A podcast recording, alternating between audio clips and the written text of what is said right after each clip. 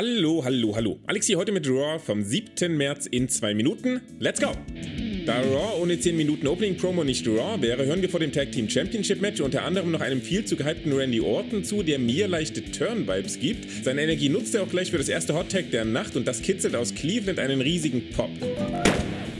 Da das Match als Triple Threat Match abläuft, wird es mit zunehmender Matchlänge immer chaotischer. Wir bekommen den üblichen Superplex Powerbomb Spot und einen RKO in einen Moonsault hinein. Der trifft Gable, der dann auch die Buckelbomb, den Stunner und den Stomp abbekommt, bevor Riddle sich in den Ring wieselt und Seth und KO den sicheren Pin klaut und damit RK Bro den zweiten Run mit dem Titel sichert. Die Anzeichen für einen Turn verdichten sich übrigens noch weiter, als Randy in seiner Post-Match-Promo Riddle als seinen Freund bezeichnet.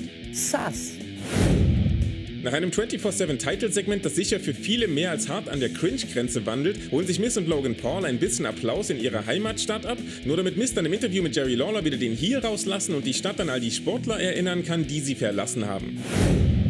Dann rühren wir weiter die Werbetrommeln für NXT 2.0 und stellen der Main Roster Crowd Braun Breaker vor, indem der sich im Team mit Tommaso Ciampa einen Sieg über die Dirty Dogs holt, der nicht bedeutend weniger dominant ausfällt als der darauffolgende Sieg von Omos über Apollo Crews.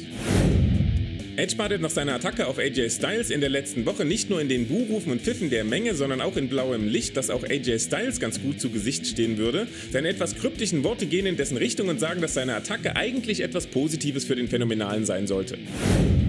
Finn Balor und Austin Theory finden sich für ein kleines Match mit hoher Pace zusammen, das es leider nicht zu einem Finish schafft, weil Damian Priest noch eine Rechnung mit dem US-Champ offen hat, ihn am Coup de Gras hindert und mit einer Crucifix Powerbomb noch ein Zeichen setzt.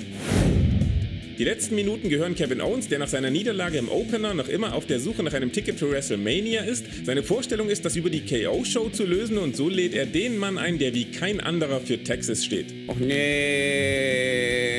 Nee, lass mal. nee.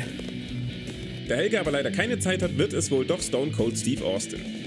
Und das war Raw in zwei Minuten. Diese Woche wieder mit einer Show, die zumindest nicht langweilig war. Ich fand das Pacing heute ein bisschen off. Nach dem starken Titelmatch, das die erste Stunde der Show dominiert hat, ist das alles irgendwie dahin geplätschert zwischen vielen Backstage-Segmenten und Review-Packages, nur um dann in den letzten 30 Minuten noch haufenweise Zeug hineinzupressen. Das hätte man sicherlich auch etwas besser verteilen können. So haben die Edge-Promo und das Banner-Match in meiner Wahrnehmung ihre Wirkung nicht zu 100% entfalten können. Rhea Ripley und Liv Morgan haben sich vor KOs Promo auch noch ihr WrestleMania-Ticket gesichert gesichert und mit einem Sieg über Selina und Carmella das Women's Tag Titelmatch zu einem Triple Threat Match gemacht.